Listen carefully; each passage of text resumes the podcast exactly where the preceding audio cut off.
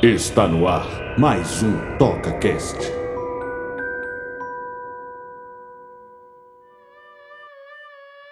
Você ouvinte aqui da Toca Cast, novamente aqui nos estúdios da Toca Livros, o Juscelino novamente aqui com a gente. Olá pessoal, Juscelino Filho aqui na TocaCast. É, o Juscelino tá bem animado, a gente arrasta ele pelo cabelo, enfia no estúdio, mas grava mesmo. É isso aí. tá fazendo aqui, cara, eu, eu adoraria ter uma imagem só pra mostrar essa cara de alegria, de espontaneidade de Juscelino Filho. Ah, ia ser espetacular. É, então vamos lá. É, Juscelino, a gente tem um convidado aqui da casa hoje, que é o nosso amigo Marcos. Marcos, Marcos Costa. Marcos chama de Marcos Costa. Você Não, acredita? Marcos Costa não, é Marcos Costa. Marcos Costa. Costa é o nosso narrador fugitivo, que não é o seu caso. Agora tem o Marcos Costa. Marcos, conta aí pra gente quem é você, o que faz aqui nos estúdios da Toca Livros. Bom, gente, eu sou responsável pela área de marketing e pós-produção da Toca Livros. É, Cuido da parte de divulgação, de, de cadastramento dos audiolivros, de contato com as editoras, com os clientes. E de novos negócios para trazer para Toca Livros, que a gente precisa ganhar dinheiro, né, gente? gente, a gente aqui, todo mundo aqui se preparando pra ganhar dinheiro com Toca Livros. Com audiolivro ganha-se dinheiro com audiolivro, Marcos? Eu acredito que o audiolivro veio aí para mudar um pouco o mercado editorial, né? Aham. visto que a gente parou de ouvir muito audiolivro, né? Ninguém conhecia audiolivro. O audiolivro era uma plataforma antiga, né? E agora com as novas tecnologias, acredito que a gente consegue trazer um roubar um pedaço do mercado aí dos livros, né? Que hoje a gente começa a ver que no mercado brasileiro tá começando a crescer bem. Mas quem é que ganha dinheiro com audiolivro? Quem é que ganha? Só Toca Livros? Cara, por enquanto ninguém. Brincadeira. Hoje a gente trabalha com três. Como eu posso falar? Três partes principais, né? Que são as editoras. As editoras são as, as empresas que contêm os direitos dos livros, né? Os direitos autorais dos É, livros. direito intelectual. intelectual da obra, né? Da obra. Aham. O próprio narrador que traz a voz, né? A vida pro livro. Uhum. E querendo ou não, os estúdios, né? Que sejam os nossos ou os parceiros que também fazem a produção e a edição do próprio audiolivro.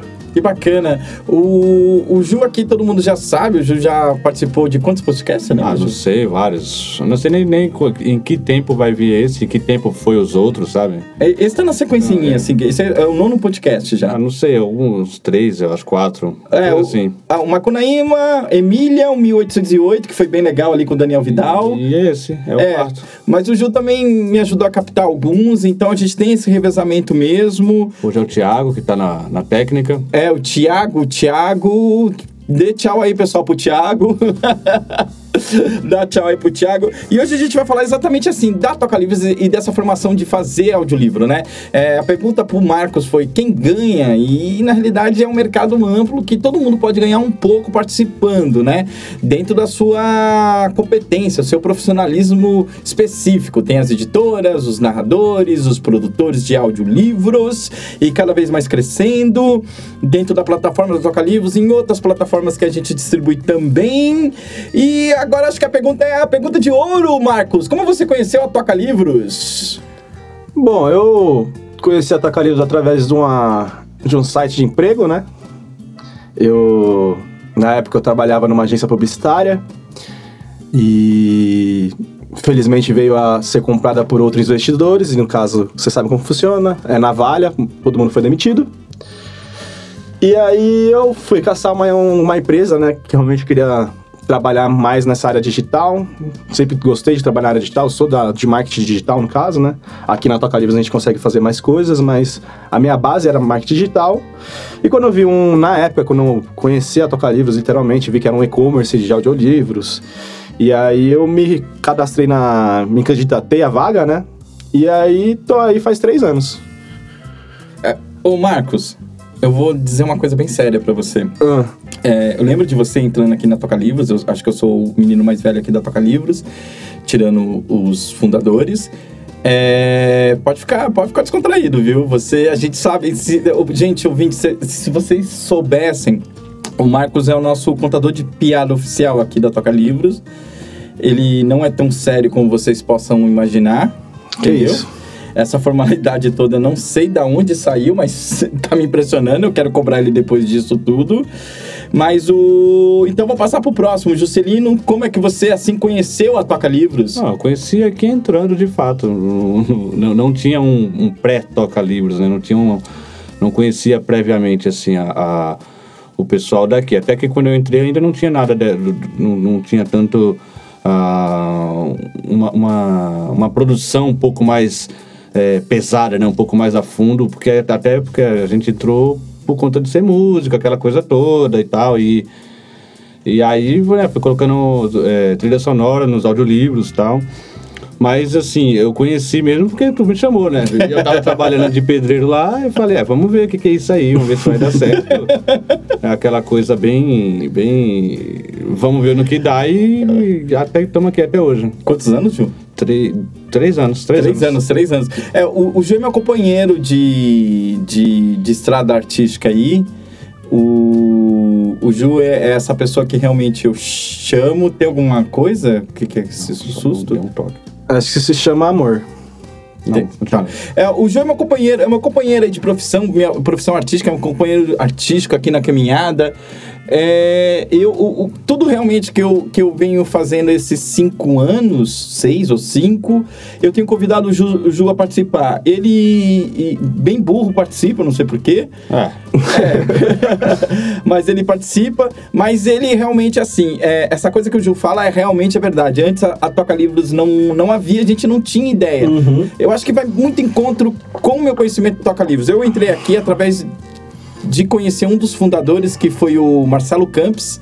Né? São dois irmãos aí, o Marcelo e o Ricardo Campos. Eu conheci o Marcelo através de, uma, de um casamento de amigos em comuns e ele falou: Olha, tô montando uma empresa de audiolivro. E eu, bem cara de pau, falou, falei: É a mim que você precisa. né? E eu vou falar uma coisa pra vocês: eu nunca tinha escutado um audiolivro. Eu não tinha ideia do que era um audiolivro. Eu, eu apenas tinha trabalhado na área de comunicação, principalmente na área de teatro. Eu sou formado em artes cênicas e estava desempregado e eu me aventurei nesse. Chavequei eles para poder entrar. Falei que eu era o máximo, né? E, e adentrei o universo do audiolivro. E com, eu acho que, como o Jô, a gente foi aprendendo nesses longos três anos o que, que é fazer audiolivro. É. Como refazer o audiolivro, no E caso, né? E como refazer audiolivro, isso é muito legal, porque o audiolivro ele já teve no Brasil, né, Marcos? Exato. A plataforma audiolivro, né, o audiobook, no caso, aqui no Brasil conhecido como livros para ouvir, dependendo da, da região que você tiver. É, é uma plataforma bem antiga, né? Os nossos velhos lá, os vós, os pais, sei lá, em 1920, 1940, tinha, não tinha muito acesso à tecnologia. Tipo, a, se você for ver as grandes mídias de massa, nem televisão às vezes existia, então o rádio tinha uma força muito grande. Então, digamos que existia sim um audiolivro, que seria o que? As audionovelas, no caso, né? Que era realmente a parte de entretenimento que existia na época. Conforme foi evoluindo as mídias, o LP, aí o Gil conhece mais né, o LP, o CD, a fita cassete. E também toda também a parte de reprodução, né? Quem reproduz, quem reproduz o CD, o reprodutor do, do videocassete, né? Enfim, isso foi acumulando despesas, foi acumulando volume, né? E chegou uma hora ali no mercado editorial que teve uma crise que eles, praticamente todas as editoras pararam de fazer audiolivro. E até é esquisito mesmo, que as pessoas de 1980 e 1990 não conhecem audiolivro exatamente por causa disso, né? Acho que os únicos audiolivros que a gente lembra na cabeça era do Cid Moreira ali na, no comercial do Fantástico, né? Ele tinha aquela voz lá. E a Bíblia da voz do. Cid Moreira. Apesar que acho que o Cid Moreira tá aqui, não tá não? Não, Cid não. Não. O Cid não? Tinha Ai. CDs do Cid Moreira, tinha vinil, LP do Silvio Santos também, que era com historinhas populares. Ah, Exato, as piadinhas. É. Tinha aquela piadinha lá, eu lembro que eu tinha esse. Eu tinha a fita cassete das piadas de um cara, eu esqueci o nome dele. Costinha? É. Aquele que tem metade do cabelo liso e metade do cabelo caracolado. Adamastor, Adamastor. Adamastor. Adamastor. Esse era, meu, batata. As piadas que eu contei praticamente vêm deles, né? então, ó, o, na realidade existia sim os compacts infantis, né, Sim, Gil? o Silvio Santos, é, SBT, sei lá, Silvio Santos, os mais famosos, né? Mas tinha outros, né? Essa ideia não é originalmente É. do Silvio Santos. Eram os coloridos da Disney. Né? Que, que tinha tudo. Aonde eu vou falar de audiolivro, todo mundo fala, ah, eu lembro do compacto, tinha, tinha, é. Exato. os, os É. discozinhos. Eu, acho que eu tenho até hoje em casa, se eu não me engano. Mas eram bem poucos, né? Era compacto, era pequeno, não era, o- não Exato. era o LP, não era o long play, né? Não, acho que dava, acho que dava oito, Era seis né? minutos, era bem rápido. Era essa coisa de montar infantil mesmo. Tanto que quando a gente começou essa produção de audiolivros, ô Marcos, Hum. eu achei que o primeiro infantil que eu fizesse ia bombar. Exato, né? Apesar que. Eu, eu- é, mas eu tinha, eu tinha essa Acredito que a gente vai bombar ainda. É que a gente, a gente diz isso, gente, que talvez vocês aí de fora que não devem conhecer. Aqui na Toca Livros a gente tem todos os títulos, né? Diversas gamas aí de diversas categorias de livros. Mas a infantil é a que a gente mais tem trabalho, é a que a gente mais acredita que venda, né? Aham. E no final das contas é a que é mais menos, é menos ouvida. É, né? Cara, é impressionante. A gente tem duas grandes obras aqui. uns- o- o- o- os livros do Rubem Alves, Exato. Que é assim um espetáculo narrativo e de trilha sonora aqui composta pela casa. E a gente tem Renações de Narizinho do Monteiro Lobato, que tá incrível, incrível, Exato. incrível. Eu mesmo escuto várias vezes. Pessoas que eu tenho contato que têm filhos têm escutado. Mas o, o problema é que falta ainda a comunicação, eu acho. Que é a comunicação de chegar até os pais e chegar até o professor. E o hábito também, né? E o hábito, lógico, e o hábito.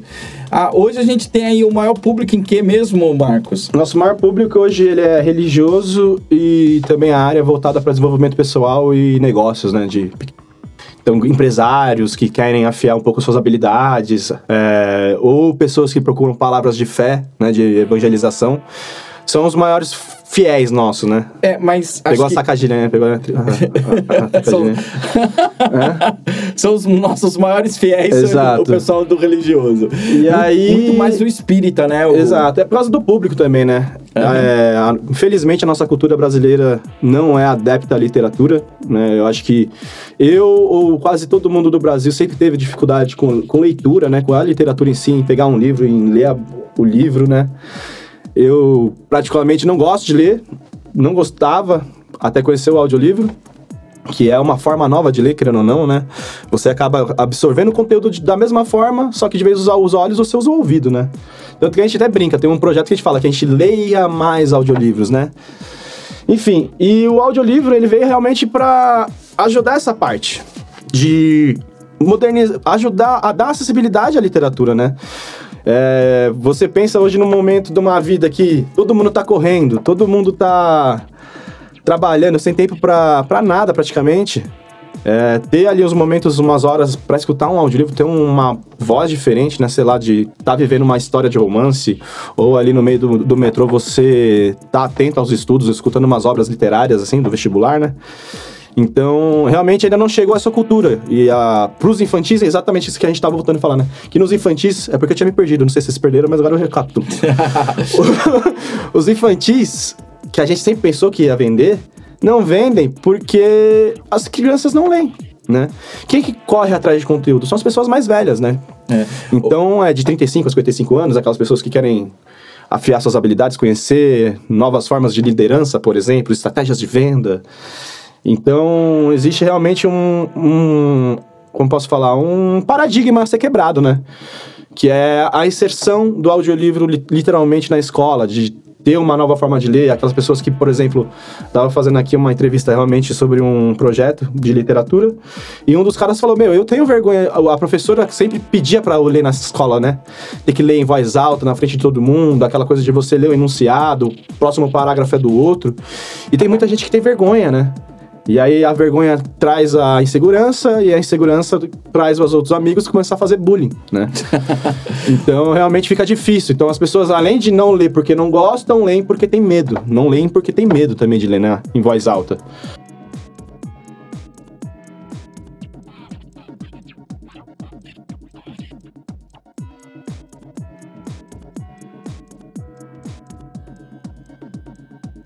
O, é, ó, o Marcos tem toda a razão. A gente tem aí um problema de leitura nas escolas. Eu atribuo para realmente para baixa escolaridade, a forma que a literatura é apresentada aos alunos de uma forma bem chata. Esteve aqui o Enéas Tavares, que é professor da Universidade Santa Maria, e a gente conversou, e ele é professor de literatura, a gente falou sobre essa coisa de tornar a literatura chata e como os alunos acham que a literatura é chata. Mas acima de tudo, essa exposição também não é legal. Eu, sem, eu sou professor, eu fui professor de artes cênicas e, e é muito louco, assim, as pessoas me procuravam para falar que a- a- a- estavam lá para poder vencer a timidez. Pessoal, vocês estão no pior lugar do mundo. Teatro não é terapia. Não é Teatro- curso de oratória, né? não é curso de oratória, não é terapia. Teatro é teatro, né? E pra, por que é bom a gente entender isso? Porque o teatro pode sim vir a ser um lugar divertido, um lugar educativo, um lugar que você aprenda muito, mas tem que ser encarado como, um, com- como qualquer coisa que você venha aprender na sua vida, com muita seriedade. E para isso a gente tem que parar de achar que o teatro é uma brincadeira. E, e por que eu tô falando isso? Porque é exatamente isso, assim, a gente ach- parar também de desenvolver que a literatura é um lugar para academia, né? Vai falar de Machado de Assis, fica falando do realismo, é realismo, Ju? Realismo. Realismo. Ele começa no romantismo, mas vai pro realismo depois. Uhum. Isso. Ah, depois fala lá no Macunaíma do, do- dos modernistas. Tem que parar. Primeiro tem que apresentar a obra da, naquilo que ele foi feito para ser, popular. Né? As obras foram feitas para serem populares. E, e para isso, realmente, assim, o, o, o, Ju, o Ju é desconfiado. Ju, você lê, né, Ju? Você lê bastante. Sim, é. Eu já, eu já tenho um pouquinho mais do hábito da leitura.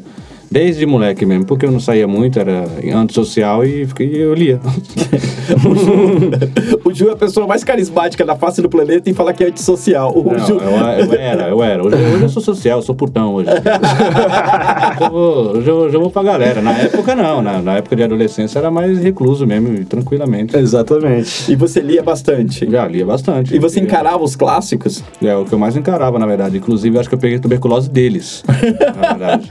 Sério mesmo? Eu peguei tuberculose do. o- foi, foi o Castro Alves que me passou com tuberculose. Comecei a ler Castro Alves e peguei tuberculose. Tá? Eu falei, ah, já que tô com tuberculose mesmo, fui pro José de Alencar, nem insisti nesse, nesse cara aí. E começou a ouvir Noel Rosa. E comecei a ouvir Noel Rosa. Aí eu come, aí, né, complicado. Aí foi andando. É, gente, isso é uma curiosidade muito boa. Vocês sabiam que o Juscelino é o único cara que eu conheço que teve uma Teve tuberculose? Eu e o Ariano- Suassuna, né? A gente. Ah, o Ariano Suassuna teve. Mas o Ariano Suassuna teve numa época que poderia ter tuberculose. O, o, o Ju Por Qual, qual é a época que pode ter tuberculose? eu não entendi essa daí. Ah, ah, Não, porque se você quiser morrer naquela época, você tá fudido mesmo. Ah, Não, você tava. Não, já- Todo mundo morria. Ué, todo mundo morria. O do Ariano já era na época que já, já, já se tratava, evidentemente, né? Ele morreu agora. Naquela época os caras morriam, né? Morriam. Morriam. Com 20 anos, 20 e poucos Morriam. anos. O Castro Alves morreu com 20, 20, 22, 21, sei lá. Acho que uma, uma das Não pessoas que morreu mais recentemente, assim, que eu falo, numa época que já havia tratamento, mas mesmo assim, é porque o tratamento antigamente era muito mais rigoroso. Como é o tratamento do HIV hoje? Ela vira uma doença crônica e a pessoa tem que ficar constantemente tomando remédios bem pesados.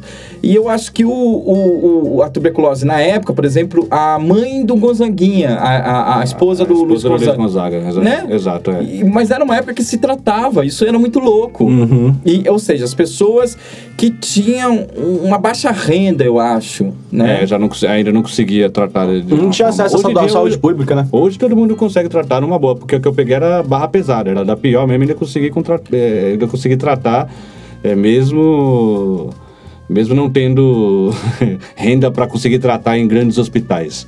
É, o, o, o Ju, você catou exatamente em que região?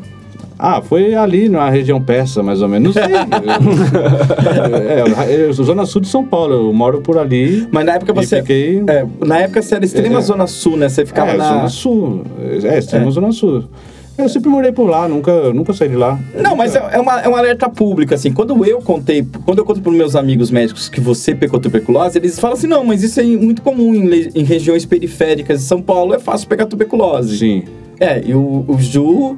O Ju nasceu para ser sambista, gente. Ele é bom músico e, e é periferia, Periferia. e. E periferia e. E o que mais? E é bonito. E é bonito. E é bonito. É, mas, é, mas, mas depois, depois da tuberculose ficou mais bonito, né? A tuberculose ajuda bastante. Eu falei E- pra vocês e que é um caso de literatura? amor absurdo. E a esses dois. literatura também, a literatura ajuda a ficar bom. É, ó, isso é muito legal, Gil, sabe por quê? Porque eu venho fazendo teste com os narradores aqui e boa parte dos narradores que têm dificuldade são narradores que não lê. Achei que você ia falar que são narradores que têm tuberculose. É, é, pode, pode complicar. Se o cara não, não retratar, o cara tem uma- um problema na respiração, né? E o, e o narrador ele vai precisar muito da respiração dele. Mas às vezes a postura do narrador às vezes é muito mais que a leitura. Tem outros, tem outras, outros elementos ali para fazer ele narrar bem ou narrar mal, né? Não exatamente só ler. Tem gente que pode ler pra caramba, assim, na hora que chegar diante do microfone pode gelar, sei lá, não sei.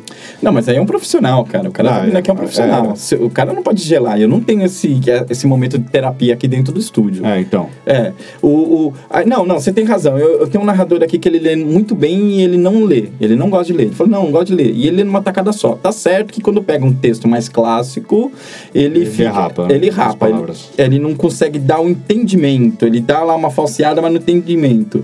E, e, e, na realidade a gente vai falar disso assim. É, Marcos, Eu? é, é nisso que eu queria falar, sobre formação, né? Quando a gente tá falando aí de, de, de, de editoras que ganham, né? O editor tem um profissional, o narrador ele é um profissional, é, o Ju é um profissional, o Ju não é um profissional de formação, mas é um profissional, um profissional autodidata. Eu sou um profissional de formação, eu sou formado em artes cênicas, ou seja, é, é, se não sou um profissional da voz, eu sou um profissional da interpretação e, e meio autodidata entendi o mercado editorial para audiolivro. É, como é que a sua formação te ajudou a estar no Toca Livros, né? Você é formado em Eu sou publicitário. publicitário. Como é que te ajudou a estar na Toca Livros? A minha formação, É a sua formação. mas foi quando eu procurei meu emprego, velho. Da minha área lá, e tava empresa lá. Então, então vamos dizer o contrário. Acho que o Ju pode me ajudar. O que, que era o Toca Livros antes do Marcos? Ah, não, assim, aí agora a gente vai começar aquela rasgação de de seda, né? Na verdade, Uhum. o Marcos, ele, ele mudou bastante, né, o, o- a forma de, de trabalhar o marketing aqui no, no- na Toca Livros, né? Sem querer... é, como é que se fala? Sem querer criticar os antigos aqui, mas antes do Marcos existia um, um outro, outro tipo de marketing que talvez não era tão, é, tão proativo. E aí o Marcos ele trouxe essa coisa dessa proatividade, assim, você percebe um marketing muito mais efervescente, enchendo o saco da produção e tal, aquela coisa, aquela coisa de sempre, né? Qual, qual é o buraco que você, isso daí. Qual é o buraco que você encontrou aqui, Marcos? Pode falar. Ah, aqui eu, eu tive a felicidade, vai ser a ambição, mas é a verdade, de ter um, chefe muito bom, que é o Rica, o Ricardo, que é um dos sócios. É um cara que, na época quando eu cheguei aqui, eu tinha um parceiro, né? Eu tinha uma dupla. Eu vim aqui para cuidar da inteligência de marketing, né? Que era a parte de você saber o que está acontecendo no- com os dados do mercado, enfim. E poder tra- trabalhar isso com ações. E, e eu vi que era uma empresa nova, né? E uma das coisas que mais me incomodavam quando eu era mais novo, principalmente na época de estagiário, é que eu queria fazer tudo.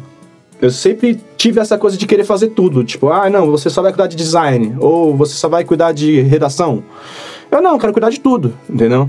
Então eu fui trabalhando, tra- passei por algumas agências, já fui mídia, já fui atendimento, já trabalhei como designer. E eu, pô, eu encontrei aqui um lugar que eu poderia usar tudo que eu tenho, né? E de contrapartida era o que a empresa precisava também. Então, querendo ou não, eu cresci, a Toca Livros cresceu e eu cresci junto com a Toca Livros, entende? Porque até então, quando eu cheguei, eu tinha um, um- um jeito de pensar em mercado, em como divulgar, que era praticamente digital só. E aqui hoje a gente trabalha com evento, a gente já trabalhou com, com, com produto físico, a gente já trabalha com parceria. Então, tanto impressa, a gente trabalha também com assessoria de imprensa, então cresceu muito. Eu, particularmente, cresci bastante aqui na Toca Livros. E foi exatamente nisso que eu, que eu acho que a gente conseguiu, porque o- aí que eu te falo que a ambição do Ricardo dele é acreditar em mim, né? De bater a porta, falar, meu, não, não tá certo, vamos pensar desse jeito, vamos pensar de outra forma. Essa forma de, de ver é meio diferente, eu acredito que dessa forma eu posso trazer melhor, principalmente porque eu tava ligado no marketing digital, e quem conhece a Toca Livros, óbvio, sabe que é uma plataforma digital, que a gente trabalha com venda de audiolivros, com, com um aplicativo, com site, com redes sociais. Então eu fui agregando mais esse valor porque já era uma área que eu conhecia. E o Rica foi me dando mais funções, me mostrando que existem outras áreas. Até em, em três anos de casa a gente já tá meio que consolidado no mercado, né? E vo- você acha que te- houve assim uma liberdade criativa? Houve, houve, houve. Então, bacana. Houve a criatividade, e a questão nem é só a criatividade. Cria, a criatividade criativa ia ser foda, né? Uhum. A percepção criativa. Mas na verdade a, foi mais a sinergia da equipe, né? Que eu acho que na hora que entrou, né, eu acho que quando eu entrei, né? Tipo, por exemplo, eu, não conhecia ninguém aqui, né? Na hora que eu entrei, eu olhei pro Cleiton e falei, caralho, eu te conheço de algum lugar, né? E aí foi entrosando. Aí já começa a pegar outras pessoas, começa a conversar. Aí você começa a ver como que eles queriam que a Toca Livros fossem e, e o que é hoje, né? E aí colocar isso em as ideias em papéis e dos papéis virarem ações. Então, Você sabe- Andou bastante. É, mas isso é bem louco, assim. Eu acompanho os dois há muito tempo, né? É, eu, eu me tornei até sócio junto com eles e, tem uma coisa muito doida. O- os dois também não sabiam o que queriam. Eles sabiam que queriam um aplicativo. Eles eram tantos, tão voltados à tecnologia que jogaram a produção no meu colo, assim, desesperadamente. e eu não sabia o que fazer, Marcos. Mas eu fui aprendendo. E essa liberdade, de uma certa forma, eu acho que foi muito positivo, porque tirou a produção de audiolivro. É, não, não caretice, que palavra poderia usar? O, o- o- Ah, De uma mas, forma é, amadora, mais óbvio, né, não, mais engessada, né? Porque, É, lá, ué. É armadura, Se você que botar falar. um cara pra narrar e vai, narra e vai, sabe? E narra naquelas, né? Narra, você pode narrar de qualquer forma. É, sem uma direção, né? Sem um... Sem um sem um, Sem um cuidado, sem um né? cuidado artístico Exato. e tal, essa coisa toda. Eu preciso até colocar um ponto assim, né? O- existem audiolivros que são clássicos da história da produção do audiolivro antes da Toca Livro surgir. Um deles, eu, eu acho que, que foi realizado muito bem, que foi o do Timaya. É, que é do Nelson Mota que É, narra. O próprio Nelson Mota dá e dá a espiritualidade do livro, né? Do título, como ele conhecia o Timaya, como é a biografia dele mesmo, dá a espiritualidade do livro. Ponto. A gente pega um, um outro audiolivro, que é um, aí é um, um outro clássico, que é o. O Alto da Compadecida do Ariano Suassuna. Porra, meu, o Alto da Compadecida do Ariano Suassuna, com trilha sonora do Quinteto Armorial, trazida com a narração de um, são vários narradores, mas um dos narradores é o próprio Antônio Nóbrega, que é filho, que é a cria, não é filho de sangue, mas é a sangue. cria do Suassuna. O Antônio Nóbrega só é o Antônio Nóbrega porque o Suassuna existiu na vida dele, roubou ele do professor dele de bar, enfiou ele no- na cultura popular. Meu, é uma merda. Assim, não uma merda no sentido que é ruim, mas uma merda que, que não, não se deu o entendimento do que é o audiolivro. Né? Falou assim: ah, não, o cara já é do caralho, joga ele lá no estúdio e seja que Deus quiser. Eles, cara, as pessoas acreditam que a person... o, o... Como posso falar? Hum. O narrador, ele vai ser melhor do que o, o conteúdo, né? É. Os caras dão mais importância à voz de tal pessoa ao in- ao invés de entender que não, é o audiolivro que tem que ser trabalhado, é o conteúdo que tem que ser trabalhado da melhor forma, né? É, não, é achar que o cara tá preparado, achar que o cara tá pronto, com uma, com uma linguagem nova, com uma roupagem nova. Né? A gente tá falando de um cara que é músico, é cantor, é interprete, mas ele é um, ele é um virtuoso que ainda precisava conhecer o que, que era o ouvinte do audiolivro, esse ouvinte que tem entendimento. Para isso, é uma coisa também muito louca foi quando a gente montou o Macunaíma. Eu fui atrás do ator oficial, que eu não quero falar o nome dele, mas começa com Pascoal e termina na Conceição, que fazia um. faz o Mário de Andrade aí, fez Num Só Coração. Ele é o- a figura do Mário de Andrade.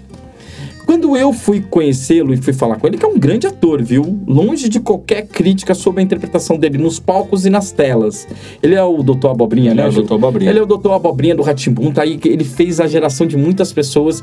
Mas quando eu conversei com ele, eu vi que não estava preparado para ler um clássico como o Macunaíma. E eu preferi chamar um ator desconhecido que trabalha com Macunaíma anos. Eu vou matar o Marcos com esse celular ligado. Isso vai no podcast. Como é que ele tá com o celular ligado no podcast, Marcos? É que eu sou de marketing, vai ter que receber e-mail. você Coloca no mudo, cacete. E aí? No, Tá no mudo, É, Zé Coloca no mudo, Se não porra. fosse no mudo, faria. Mas, é- mas, é- mas é, coloca no mudo sem vibrar, ô seu José Ruela. Perdão, ouvintes. Então tá bom. Então eu fui chamar o Jefferson Brito, porque é um ator desconhecido, mas preparado para ler o Macunaíma, não um símbolo do Mário de Andrade, né? E, e nessa, porque eu convidei o Juscelino para vir trabalhar comigo e tirei ele da carreira promissora de pedreiro. É, eu- olha, a construção civil hoje é, tá em crise por conta dessa, dessa perda, né? Essa perda, assim, irreparável. Por que eu tirei? Porque o Ju é o único cara com competência pela história dele. Acho que o podcast hoje é pra isso, pra contar a história. Que lê, que é bem, bem, bem informado, que tem essa coisa com. com com a, a literatura, né, o lítero e o musical e que sabe respeitar uma obra na sua qualidade e não quer que a sua música seja Cê, não dialogue, de uma certa forma, com, com, com a obra, né? É, Acho que é, é isso. que crie, que crie uma rixa com a obra, né? É, que, não, seja não- maior não- que a obra. contrastes. Isso. Então você ouve hoje clássicos que o Juscelino ajudou a compor aqui na casa. É, você percebe que o Ju tem essa facilidade. E ao mesmo tempo, eu queria puxar o saco do Marcos, que o Marcos é isso. É um cara que soube entender o mercado antes de achar que o mercado era algo que ele aprendeu dentro da sala de aula. Acho, acho bonito isso, viu, Marcos? Ah, mas se você for ver, a gente que criou o mercado também, né? É. Porque, como a gente tinha falado antigamente, anteriormente, que sumiu, a- o audiolivro tinha sumido uma época e retomou agora com as novas tecnologias. É, se você for parar pra pensar, não existe mais editora, né? Tipo, a Universidade Falada, por exemplo, parou de produzir. Né? Se você for pegar os conteúdos dela, são bem antigos, né? São. E dependendo das gravações, que, que quem não sabe, a Toca Livros também é distribuidora, a gente recebe audiolivros daqui de 1990, 1970, com um cachorro no, no fundo latindo. e que é literalmente isso. A, não existia o, o zelo pela, pela obra, né? Pô. Era mais importante eu narrar do que o conteúdo ser transmitido, né? né? Falta de cuidado. Tem o Antônio Hum. Fagundes, cara, um grande ator, narrando Clarice Lispector, que é uma, uma das maiores é escritoras legal. brasileiras que a gente tem, mundialmente conhecida, e o cara peidou na literatura, Sim. literalmente, porque não houve direção. Exato. Não houve cuidado. O... Para isso, eu, eu tenho uma coisa aqui, pra, até para perguntar pro Juju, qual, qual foi a obra que você mais gostou de trabalhar aqui dentro? Que eu mais gostei. É. Será que é igual a assim, minha? Do, do- do- a, a- a escrita dela ou o, o geral mesmo, assim, como ficou, como foi o processo? cara? Aquela Isso é que você colocou Isso é tijolo. legal. Isso é legal. Qual foi, qual foi a obra que você teve mais tesão de fazer? Talvez, cara, tal- eu não sei se ele não lançou ainda, mas tá pra lançar, né? O Pequeno Príncipe, talvez. Até pela Ah. descoberta, deu, o Pequeno Príncipe era um dos, dos livros que eu achava que era livro de criancinha, na- no período, e eu meio que descartei ele e vi recentemente aqui na Toca Livre descobri que é bem complexo e bem profundo aquele livro. É pra todo mundo, né? É É todo criança. É. pra professor, pros adultos. A gente, a gente não pode falar ainda muito desse projeto, porque é um projeto especial que conta com algumas vozes muito particulares que não podem ser divulgadas ainda. Mas eu preciso falar, Ju, eu não, eu não posso mais ouvir aquele audiolivro. Ele é. Eu choro. Ele, ele- é que o, a- a- o clássico, né? O clássico, você não lê o clássico, o clássico lê você, né? Então, dependendo da sua idade. Caraca, vai que frase. Juscelino Filho. É. Filho, filho Juscelino, né? Que faz ao contrário. Porque dependendo da sua idade, você vai pegar ah, nuances ali que em outra idade você não vai pegar. E se você ler daqui a 10 anos, você vai pegar outras nuances. Se você ler quando tiver, sei lá, 60, 70 anos, vai vir de outro jeito. Então, a porrada vem cada Mas- época de um jeito. Mas seu filho de uma puta, que trilha sonora é aquela? É pra acabar com o coração É da o- gente. o- é, então, é, é o que pegou na hora, né? Não, mas tem, tem, tem uns momentos fofinhos. Tem fofinho? Tem, tem, tem, tem mais momentos fofinhos, mas é que o, a, a mais densa, né? A mais densa é, a, é a- talvez a, a principal do. Marcos, eu chorava na bicicleta, Marcos. Eu via na bicicleta ouvindo aquilo lá, falava, vamos ver se esse áudio tá bom. Eu comecei, o, o, o- E a narração tá boa, né? Tá boa, Que são. caralho, como ele são, arrasou, né? São, são, a- são narradores de peso. O senhor P arrasou, né? O senhor P. É o P. Digamos que esses narradores não, não- são- sempre entram pela frente, nunca pela porta dos fundos, né? Essa que é a real. que discreto. Então, Olha aí, ah, aí o. Não, tá incrível, tá incrível, cara. Eu tô, eu tô muito familiarizado. Eu espero que quando a gente poder lançar, falar, voltar aqui pros estúdios, eu não sei se os narradores vão estar disponíveis. É, isso gente é vai fazer complicado. É, mas fazer um podcast sobre isso novamente, porque eu gostaria muito de falar do profissionalismo desses dois. Que um era muito jovem, né? Não tem Não como falar. menino. É Evidentemente, existe um que vai ser o Pequeno Príncipe. É, isso é legal. Tem, uma, tem um- uma produção do Paulo Tran que o Paulo Tran faz super bem. Com uma trilha preguiçosa do Tom Jobim. É engraçado isso, porque você vê que é um. um- É. é- é O um- Paulo Altran é, é o irmão da Suzana Vieira? Não. Paulo Tran já faleceu, ele se tinha irmão não era famoso. Paulo Tran foi casado com a Tônia Carreiro, que também já faleceu. Ele só é considerado o maior ator do teatro brasileiro. Não, eu falei você merda. você não é o Vercelo, Vercelo Augusto? É o nome? Não, Sérvulo Augusto. Sérvulo Augusto é o, é o irmão da, é o irmão dela, só que é o- É ele que gravou o Pequeno Príncipe. Não, quem gravou o Pequeno Príncipe na versão clássica que eu estou falando é uma versão adaptada, não tá inteira, é bom É, falar. é, Foi o. Vianinha Filho, né? Filho do Viana. que é o, o dramaturgo, o Vianinha, o Paulo Otran e uma moça lá que eu não lembro que até faz o- a voz do Pequeno Príncipe, que é a coisa mais irritante da face da Terra. é, tá lá o Paulo Otran falando, vivia só, com aquela voz linda e postada, de repente vinha, me desenha um carneiro! É. É chato, é chato. É, e o Tom Jobim, provavelmente ele pegou o cachê e. E cagou, né? É, não, não, não- foi bem elaborado. Ele- por ser Tom Jobim, na verdade, o livro chama muita atenção, porque a Paula Altran e Tom Jobim, no mesmo projeto, né? Isso é uma coisa que você acha que, nossa, Cara, que, que burrada incrível. aquilo. É, infelizmente. É, não- isso, isso pra você ouvinte ficar ligado aí, um clássico para ser destruído, né? Vivi só, sem amigo com quem pudesse realmente conversar. Até o dia, cerca de seis anos atrás, em que tive uma pane no deserto do Saara. Alguma coisa se quebrara no motor. E como não tinha comigo mecânico ou passageiro, preparei-me para empreender sozinho o difícil concerto. Era para mim questão de vida ou de morte. Só dava para oito dias a água que eu tinha. Na primeira noite adormeci, pois, sobre areia, a milhas e milhas de qualquer terra habitada. Estava mais isolado que um náufrago numa tábua perdido no meio do mar. Imagine então a minha surpresa quando, ao despertar do dia, uma vozinha estranha me acordou. Por favor, desenhe-me um carneiro. Hein? Desenhe-me um carneiro. E pior que não é um clássico muito longo, né? Ele tem meia hora só. É, ele é rapidinho. É Ele um livro que você pode escutar em qualquer lugar, né? Indo é, carro. essa, essa versão do Paulo Otran é menor ainda, viu, É Marcos? menor, tem menos. Tem 15 não conta minutos. todas as partes. É, é menor. E o- mas para você ver que de repente você pode ter um grande nome, uma, uma literatura clássica É. e fuder tudo, né? É. É. E o contrário, Gil? Você já pegou um texto ruim pra Dedéu e fez um, um belo trabalho? Cuidado. Não, não, pode falar, não pode falar o nome porque a gente ainda não lançou, mas Não, tem, tem, tem, um, tem um que a gente pegou recentemente, que foi dose mesmo, assim. É bem, é, é bem fraco, talvez, em termos. Talvez a literatura esteja passando por uma pequena crise, dá para se dizer assim, porque eu vejo um pouco, não é só desse livro, não, vejo diversos livros, inclusive livros consagrados, que os textos são extremamente rasos.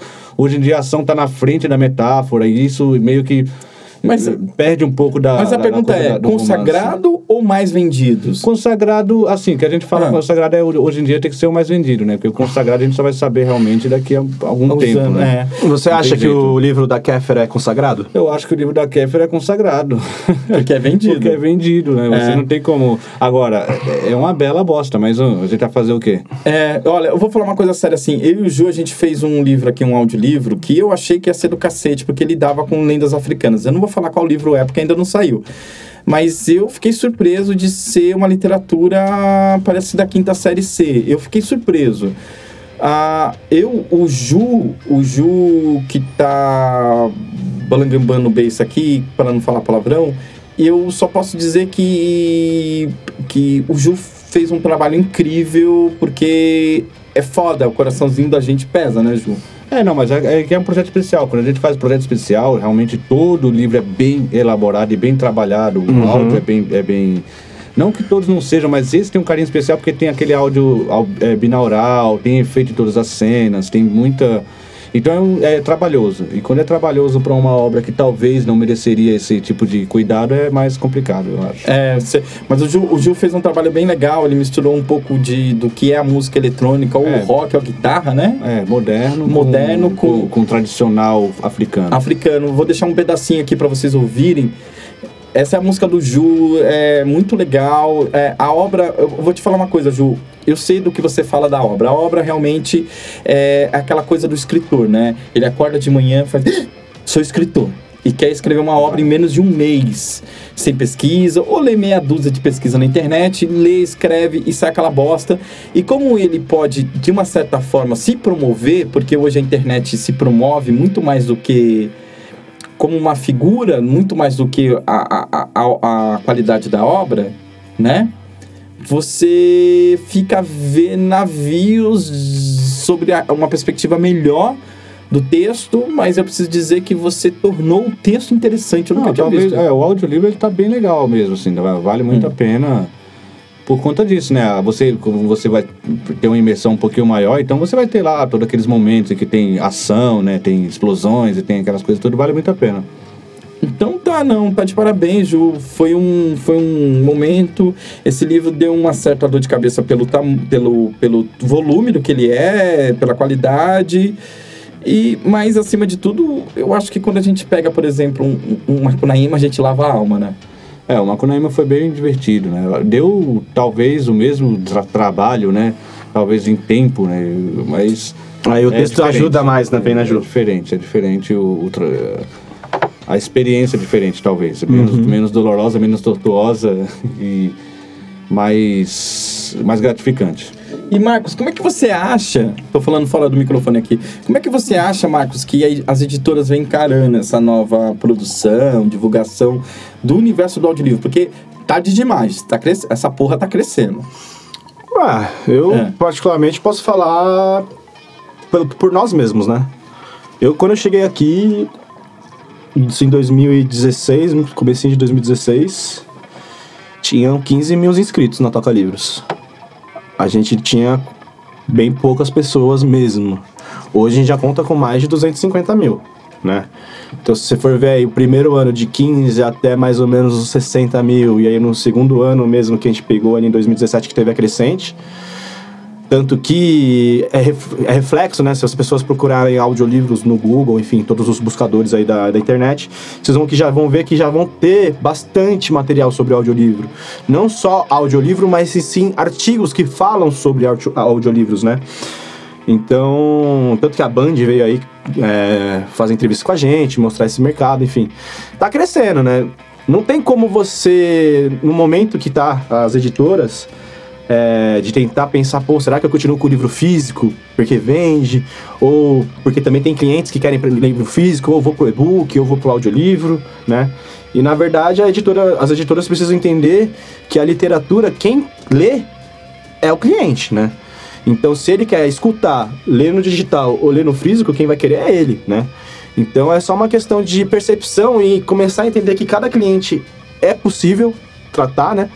E dar a forma correta. O audiolivro é isso. Principalmente para nós brasileiros, que muitos de nós não gostam de ler, é uma nova forma de ler. Então, você falar, não, vamos deixar quieto o audiolivro e vamos trabalhar com as coisas que a gente sempre trabalhou, isso pode ser meio que um tiro no pé, né? Porque você realmente precisa acompanhar, entender, e cada vez mais é visível que a, a oralidade está puxando mais forte, né? Se você for ver, as pessoas preferem muito mais escutar podcasts e resumos do que ler resumo, entendeu? E a gente prefere, prefere não, mas acredita que futuramente o audiolivro consegue ter aí uma boa parcela na literatura aí, no mercado. É, o, que, eu- o que eu tenho observado, na realidade, assim, é o crescimento mesmo do profissional do audiolivro, né? Ah, o mercado cresceu, né? É, o mercado cresceu bastante, a gente tem novas produtoras surgindo, que é muito positivo, né? A gente não tá aqui para bocanhar o mercado, a gente tá aqui para poder crescer junto com o mercado. Sim, é bom pra todo mundo, no caso, né? Bom para todo mundo e mas é- é- mas há um apelo dentro do meu coraçãozinho porque aí sai um pouco o, o cara que quer ganhar dinheiro e entra um pouco o cara que gosta muito de literatura. Para as editoras tomarem cuidado. É, você tem duas oportunidades com o audiolivro. É, gravar simplesmente, jogar no, jogar no aplicativo, jogar no, no mainstream aí e, e deixar que o pessoal consuma. E, um, e, e nisso passou por uma produção onde o produtor só quis uma certa agilidade, o narrador só quis receber seu cachê Uhum. e não teve o compromisso com a obra. E a obra ele descaracteriza, ele tira o entendimento do texto, né? Exatamente. Uma das coisas que eu sempre pego no pé das editoras é tomar cuidado com essa perspectiva que ela tem em relação ao mercado estrangeiro. A nossa língua é muito diferente. Bem diferente, mesmo. É, vamos comparar com o inglês. O inglês é uma língua compacta. Não há que você, por mais que você queira, não há como você ter um, um texto 100% é, neutro, ou seja, uma leitura fria. Não existe, a língua da gente não permite. Eu, eu posso estar falando uma grande besteira, mas nesses quatro anos de audiolivros, eu percebi que a grande dificuldade da produção antes da gente era a língua portuguesa tentando imitar uma coisa que foi feito pelos Estados Unidos, que é aquela literatura flat que cabe em todo mundo. O inglês compacta, o português não. As nuances dentro da nossa língua não deixa que a gente é, seja frio com o texto, né? né? A- a- precisa ter um mínimo de entendimento. Não precisa ser exagerado, não é nenhuma novela. Uhum. Mas não tem que ser. É, não tem que ser é, essa coisa Rasa, né? rasa.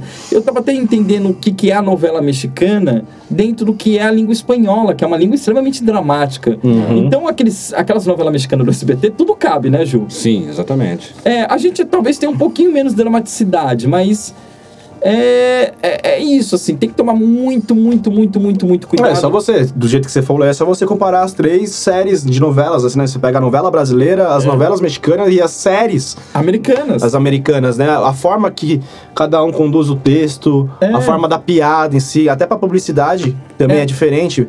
Quando o cara vai fazer uma ação publicitária, o cara coloca um, num slogan, o cara usa duas palavras, três palavras.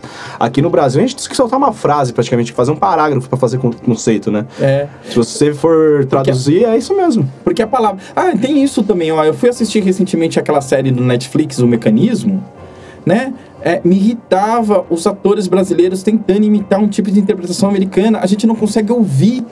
E, eu- e era uma pergunta que eu falei, fiz pra todo mundo. Falei assim, isso aqui tá baixo? Até minha televisão tá baixa? Vocês conseguiram ouvir? Não, tem horas que não dá pra ouvir o ator, porque o ator quer interpretar exatamente como um americano fala, assim. Não vai, cara. A língua portuguesa não compete. Uhum. Peguem as séries mais. Pega as séries mais, talvez, mais contidas. O Tropa de Elite, que por incrível que pareça, é uma interpretação contida. É. É. Que mesmo assim, o tom de voz está aqui. A, a língua, ela é clara, ela, ela, ela preenche, né? Ela preenche. A língua portuguesa, ela preenche. A língua inglesa é um suspiro. A língua portuguesa é um- uma respiração brava. Então, tem que tomar cuidado. E eu peço às editoras avaliar as produtoras. Não joga essa porra do seu, áudio- do seu livro, que talvez seja um clássico, na mão. Não vai pegar o Jorge Amado, caralho, e vai dar na mão de um cara pra ler como se lesse bula de remédio. Uhum. Não faça isso. É, é, é, é, o tiro no pé que a gente fala, né? é um tiro no pé. Você vai querer trabalhar. É a mesma coisa que, por exemplo, chegar pra gráfica e falar assim: então a gente vai fazer um livro, baita de um sucesso e meter uma capa não dura, né? É. Usar um, um, uma, uma qualidade de papel ridículo, fazer a impressão do texto em modo rascunho, né? Sim. É bem isso que quando você traz isso para o audiolivro. Não tem como. Se o livro pede que seja que tenha um zelo, principalmente, por exemplo, na parte impressa, no audiolivro é a mesma coisa. Você precisa ter um zelo com o conteúdo, com a oralidade, com as entonações, com a ambientação do, do conteúdo, né? É diferente, por exemplo, você, que a gente tem aqui o audiolivro do Jack Stripador. Eu duvido que você tenha a mesma sensação escutando o audiolivro sem trilha sonora e com as nossas trilhas sonoras. A gente tem aí no, no- mercado, se vocês quiserem procurar aí no YouTube, procurem Macunaíma. Comparem Macunaíma nosso e comparem com Macunaíma de outras Não, produções, um, né? Coloca um trecho agora, ó, pra vocês ouvirem. Ah, Então põe aí. Macunaíma. No fundo do mato virgem nasceu Macunaíma, herói de nossa gente. Era preto retinto e filho do medo da noite.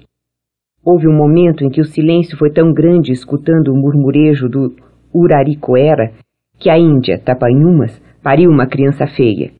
Essa criança que chamaram de Macunaíma. Já na meninice fez coisas. No fundo do Mato Virgem nasceu Macunaíma, herói de nossa gente. Era preto, retinto, filho do medo da noite. Houve um momento em que o silêncio foi tão grande, escutando o murmurejo do Urariquera, que a Índia Tapanhumas pariu uma criança feia. Essa criança é que chamaram de Macunaíma.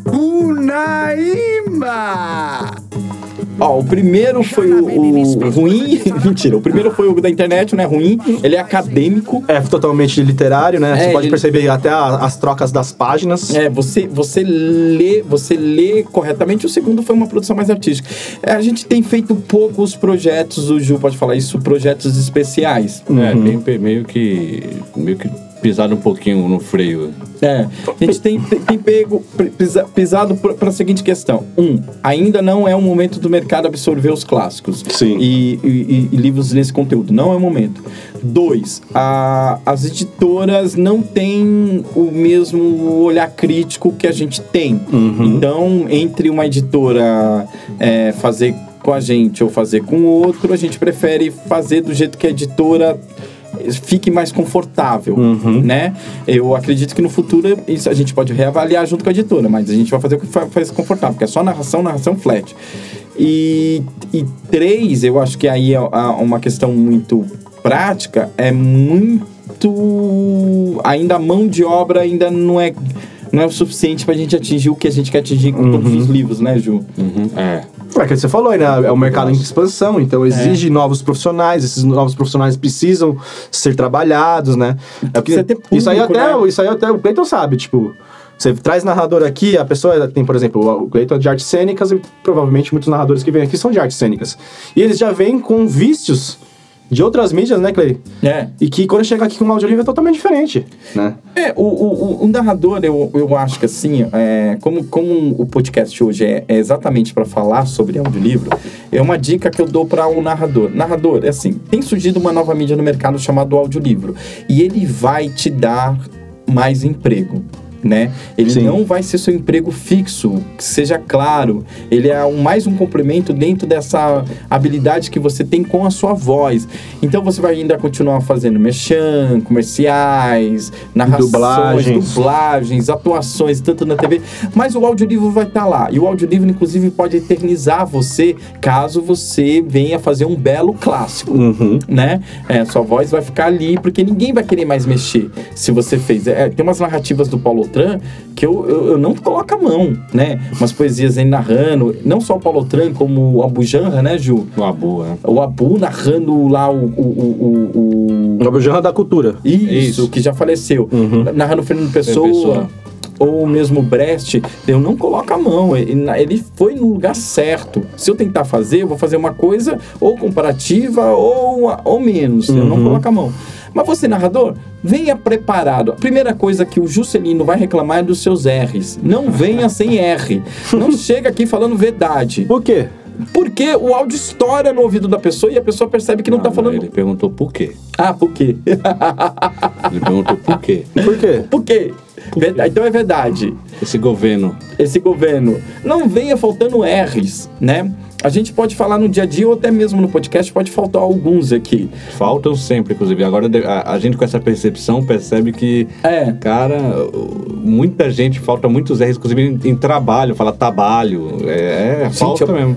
É, outro é você tentar entender que você é um profissional que vai ter que dar vida ao audiolivro e ele é um trabalho longo. É, não tente resolver em um dia só. Você vai gerar frustração a você e você vai gerar frustração quem está ouvindo, porque sua voz vai cansar. Esteja preparado a estar disponível até o fim do audiolivro. Né? Não grave uma vez por mês, uma semana, uma- toda segunda-feira eu gravo. Você vai, não vai ficar com frescor. Você vai ter que sempre retomar ah, o tema. Isso a gente vê aqui muito né? Narrador que grava na segunda e de repente volta só na segunda. Ele ferra a gente aqui. E outra coisa, você que está produzindo audiolivro, tem um bom equipamento, né, Ju? É, Uma importantíssimo. boa acústica. É, porque a gente recebe áudios livros, audiolivros É. de outros home studios. E, e- e não- é, meu, microfone condensador, uma boa placa de som. um tratamento na sala, né? Porque eu sei que às vezes é difícil, né? Mas um mínimo, assim, talvez. É. De, de não deixar nenhuma reverberação. Porque é importante a voz vir com essa. A voz vir seca, né? Quando a gente fala a voz vir. Só a voz de fato, não vir nenhum tipo de delay, reverb que a sala possa produzir. Então, um, uma- um bom microfone, uma placa de som, um computador legalzinho, né? Sei lá, talvez pode ser importante também, mas é o de menos. E a sala, uma sala legal. Aí com isso você já consegue. E aí o cidadão que vai narrar, né? É, aí o cidadão que vai narrar. E, e é porque assim, a gente recebe testes aqui diariamente. Hoje mesmo neguei um, tadinha. É, eu tive que falar os. é, eu aponto para as pessoas terem a consciência que ela pode mudar e trazer novamente o teste quando resolver os problemas. Mas é isso, assim. É, meu, microfone, eu vejo, eu vejo, eu vejo o- o- o- o- sites importantes de voz e locução que contratam. Falam assim: não, basta você pegar o microfone e enfiar o USB, o microfone de USB. Meu, vai vir digitalizado, vai vir uma voz merda. Não mande. É, o ouvinte ele vai ouvir horas esse audiolivro e ele tem que ficar confortável. E a gente se preocupa muito com a saúde auditiva do, do ouvinte. Então, um tratamento, um belo tratamento de acústica, de voz. Aí você manda pra gente ver e a gente vai falar se pode ou não narrar. Tá bom? E tem uma coisa muito importante, né, que a gente deixa de falar, direito autoral. Direito autoral. Não Mas- adianta querer, que muita gente recebe, que a gente recebeu muito e-mail de, ah, eu tenho 500 horas gravadas de audiolivro, e eu- a pessoa não tem direito, né? Uma coisa é você fazer isso para casa, outra coisa é para comercialização. Para comercialização precisa literalmente da, do direito autoral. É, se você é um bom leitor, é, se você é um bom narrador, quer dizer, você sempre terá a oportunidade de narrar livros mais técnicos. Agora, se você quer ser um leitor de clássicos, você tem que gostar de ler. Você tem que gostar de coisa boa, por incrível que pareça. Aqui não há nenhuma crítica sobre o seu gosto pessoal, mas você tem que gostar de ler.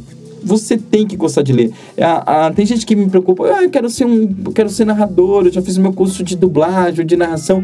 O que que eu faço? Ah, meu, ah, começa a ler e começa a ler os clássicos, começa nos parrudos mesmo né? Para quê? Para entender o que, que é entendimento. Aqui não se narra tá tá tá tá tá tá tá tá tá tá tá tá vírgula respiro. Ah, não, que lê com entendimento. Sem entendimento, cara, cara nem, nem começa, nem começa. É melhor. É melhor, ou se rever, ver se você quer isso mesmo para sua profissão. Mas passando por isso, eu vou falar, é uma profissão bem legal. Ver uma obra pronta que você acabou de narrar, fresquinha, no ouvido de alguém, saber que você contribuiu para que essa pessoa tenha mais informação e mais conteúdo e não seja um imbecil aí andando na rua, é muito legal.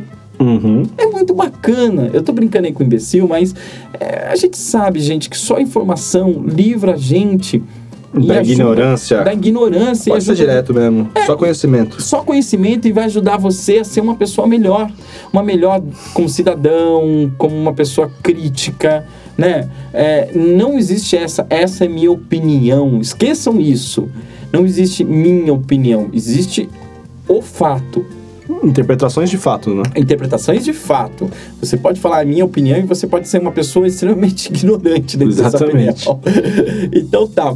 Olha, a gente está aí adiantando com o audiolivro, mas hoje a, a ideia mesmo foi trazer um pouco da produção, trazer um pouco do marketing. O Marcos é uma figura muito importante aqui no audiolivro. Se você quiser saber mais sobre marketing com o Marcos, posso só passar seu e-mail, Marcos? Pode. Marcos Com U. com U Marcus. Marcus, arroba tocalivros, tudo junto, ponto com. Bom, só isso, não tem um BR. Não tem BR. Se você quiser conhecer o Ju mais sobre o trabalho do Ju, é, veja lá o canal Musicalia. Isso, fala de música brasileira apenas. Olá, começa com o refrão. Olá, amante da música brasileira. Isso. É, o, o Ju também tem uma página pessoal que chama Juscelino Filho, isso, Tem, Ju? tem. Inclusive tem alguma, ah, já tem algumas trilhas daqui da própria Toca Livros lá. da própria Toca Livros. É, Ju, vai ser muito legal. Então escutem, vocês vão ter acesso ao universo do Juscelino, as páginas do Juscelino. O Juscelino também é produtor e tá para lançar alguns cantores no mercado aí, acho que uns 126 cantores até o final. do- 127. 127 até o Peguei final. um do- anãozinho ontem. Mas tem uns cantores sim, não posso falar, acho que ainda é produção, senão agora. Mas o, o, o, Ju, o Ju é uma figura muito, muito importante aqui na Toca Livros e no meio musical também. Né? O, o, o, o Caetano ainda pergunta como é que ele consegue. É, e eu não tô mais atendendo porque ele tá mexendo no saco ultimamente. Caetano, Caetano Gil, os caras realmente putz, me deixam em paz, galera. Então, então, eu acho que é isso, né? Acho que é isso mesmo. Então, até mais, ouvinte, para o nosso próximo TocaCast. Fica aí antenado e até mais.